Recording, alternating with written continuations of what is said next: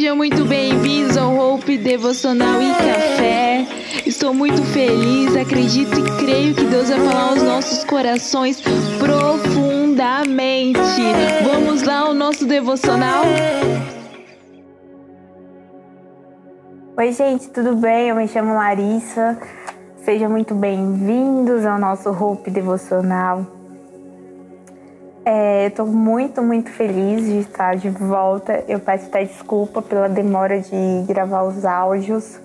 Mas enfim, estamos aqui e hoje eu quero trazer um, um assunto muito relevante. Eu acho que. Acho não.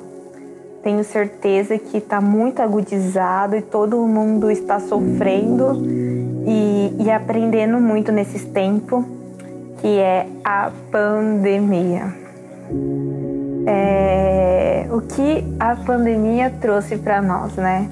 É, antes disso, eu queria ler um, um texto bíblico que se encontra em Gênesis 1, que diz assim: No princípio, Deus criou os céus e a terra. Eu quero ler isso e eu quero voltar nesse texto porque eu quero fazer uma reflexão hoje é, sobre o que a pandemia trouxe para nós, né? Se nós formos analisar o que, que é a pandemia, né? É uma doença generalizada que trouxe mudança na nossa rotina. É, quem poderia imaginar que nós ficaríamos é, trancados dentro de casa, é, rotina estudantil, de trabalho, mudaria dessa forma tão drástica. Então, eu acho que a primeira falta assim que ninguém imaginaria aqui no Brasil principalmente era a falta de oxigênio, né? Sabemos que os hospitais são sublotados há algum tempo mas essa falta de oxigênio tomou uma proporção muito grande, né? Uma pessoa entrar uma insuficiência respiratória, precisar de um suporte respiratório e não ter é, é, é muito grave, assim, né? A gente leva uma reflexão, putz, tá faltando o ar. Incrível que pareça, em Gênesis 2:7 diz assim: então o Senhor Deus formou o homem do pó da terra e soprou em suas narinas o fôlego de vida e se tornou um ser vivente. Ou seja, o ar já estava presente desde o princípio. E é algo que ninguém imaginou que faltaria, né? Os 21% de O2 que pessoa, as pessoas necessitam para viver e infelizmente estão precisando até mesmo de 100% para viver de O2, porque o pulmão está acometido, né? É, falta de UTIs, é, falta de emprego, tantas pessoas desempregadas, tantos pais de famílias, tantos vídeos na web sendo divulgados com crianças é, pedindo alimentos, pais desesperados porque perdeu o serviço, tem as suas obrigações como é, sustentar, manter uma casa e como fazer isso sem um serviço, né? A falta de rotina, quem imaginava perder a sua própria rotina, ir para a escola, fazer uma feira, trabalhar, sair, então coisas, eventos e ações que nós nunca imaginarmos perder é uma coisa muito chocante e isso mexe muito com nosso, a nossa vida emocional, né? É, muitas doenças estão aparecendo como depressão, ansiedade, estresse. Então é, a nossa, a nossa alma está abalada, né? Espiritualmente falando. O medo, o que será do amanhã, como será, é, nós imaginamos como nação, como familiar, como pessoal mesmo, né? Nós queremos sempre avançar, crescer pessoalmente, mas estamos se encontrando paralisados no mundo, estamos se encontrando extremamente com medo do futuro, como será a economia, como será a nossa vida. E isso nos traz uma consequência que também é a falta de fé, né? Caraca, a gente parece que nós estamos com tanto medo, nós paramos de acreditar quem é Deus, né? A incerteza, o que eu tinha falado, tudo isso a pandemia trouxe para nós. Tudo isso a pandemia nos trouxe, né? Mas além de coisas negativas, eu acho que a pandemia nos trouxe nós pararmos como individual e reparar no conjunto. Isso é muito importante porque eu me lembro daquele versículo que diz assim: Amai o seu próximo como a si mesmo. É, você ficar em casa, você está se amando e amando o seu próximo, porque você fala assim: opa, eu não sou do, do grupo de risco, mas eu vou ficar em casa porque um avô de um amigo meu é o grupo de risco, meu avô, minha avó é do grupo de risco. Então, nós paramos e não pensamos só em nós, pensamos no outro.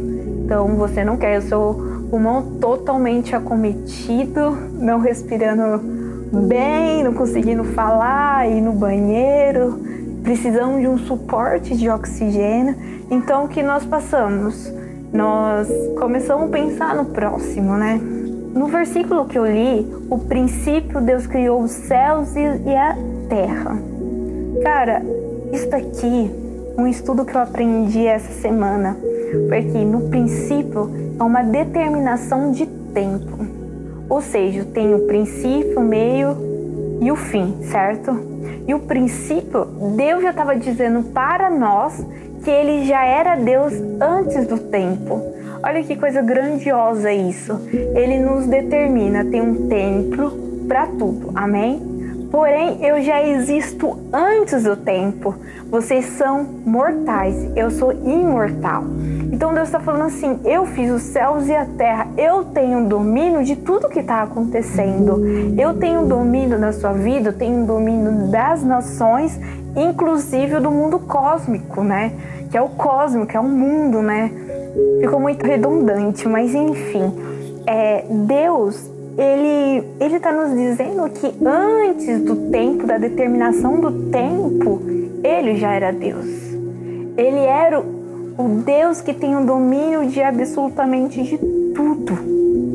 Então, em Josué 1:9 diz assim que seja forte e corajoso, não temas. Cara, é, ele, ele tá dizendo assim: Eu sou contigo, eu tenho domínio da sua mão, eu tenho domínio não da sua mão, da sua vida, eu tenho domínio de tudo que está acontecendo, sabe?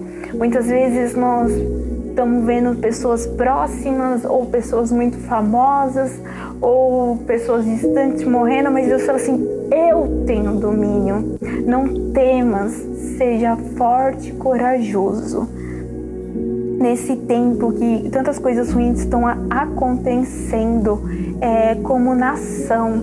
Eu acho que a igreja, é, nós temos que se posicionar perante isso. Não podemos se abalar, mas se posicionar, orar, jejuar, buscar, se preocupar com o próximo.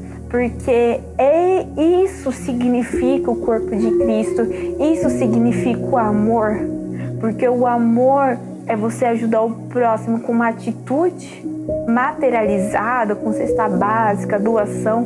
Sim, aleluia, glória a Deus. Mas também é uma forma de nós ajudarmos o próximo em oração. É, Deus fala assim que nós temos nós temos suplicar a Ele, é pedir sem cessar. Súplica significa pedir sem, sem, sem cessar, pedir toda hora temos que pedir a presença do Espírito Santo.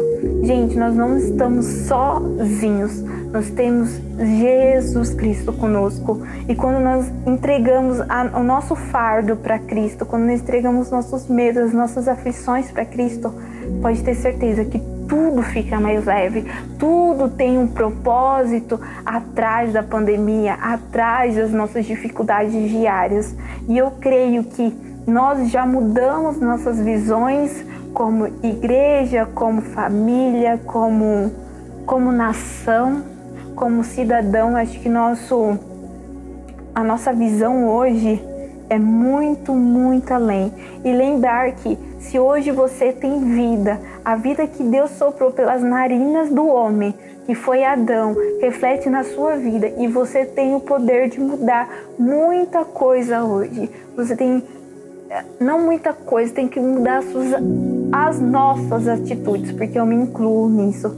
Nós temos que mudar muito as nossas atitudes. Então, eu queria deixar essa reflexão que existe um Deus que antes do mundo, antes da determinação de tempo, ele já era Deus. E tudo está debaixo de um domínio. A pandemia não é maior que o nosso Deus. Você não me questiona, mas por que, se Deus tem tanto domínio do mundo, tá acontecendo essas coisas ruins e tal? Não sei. Tudo tem um propósito. E eu tenho uma mente muito pequena para entender esse propósito, mas eu aceito, eu sou submissa ao meu Deus.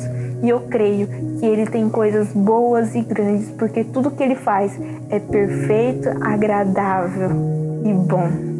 Essa é a palavra que eu queria deixar para vocês. Que Deus enche a vida de vocês muito e não desistam. Sejam fortes e corajosos. Amém? Fica com Deus. E a paz do Senhor seja nos nossos corações, nas nossas mentes.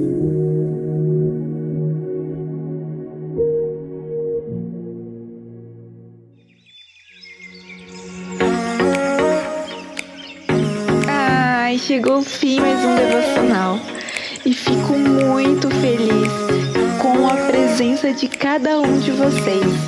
Fiquem com Deus e até a próxima!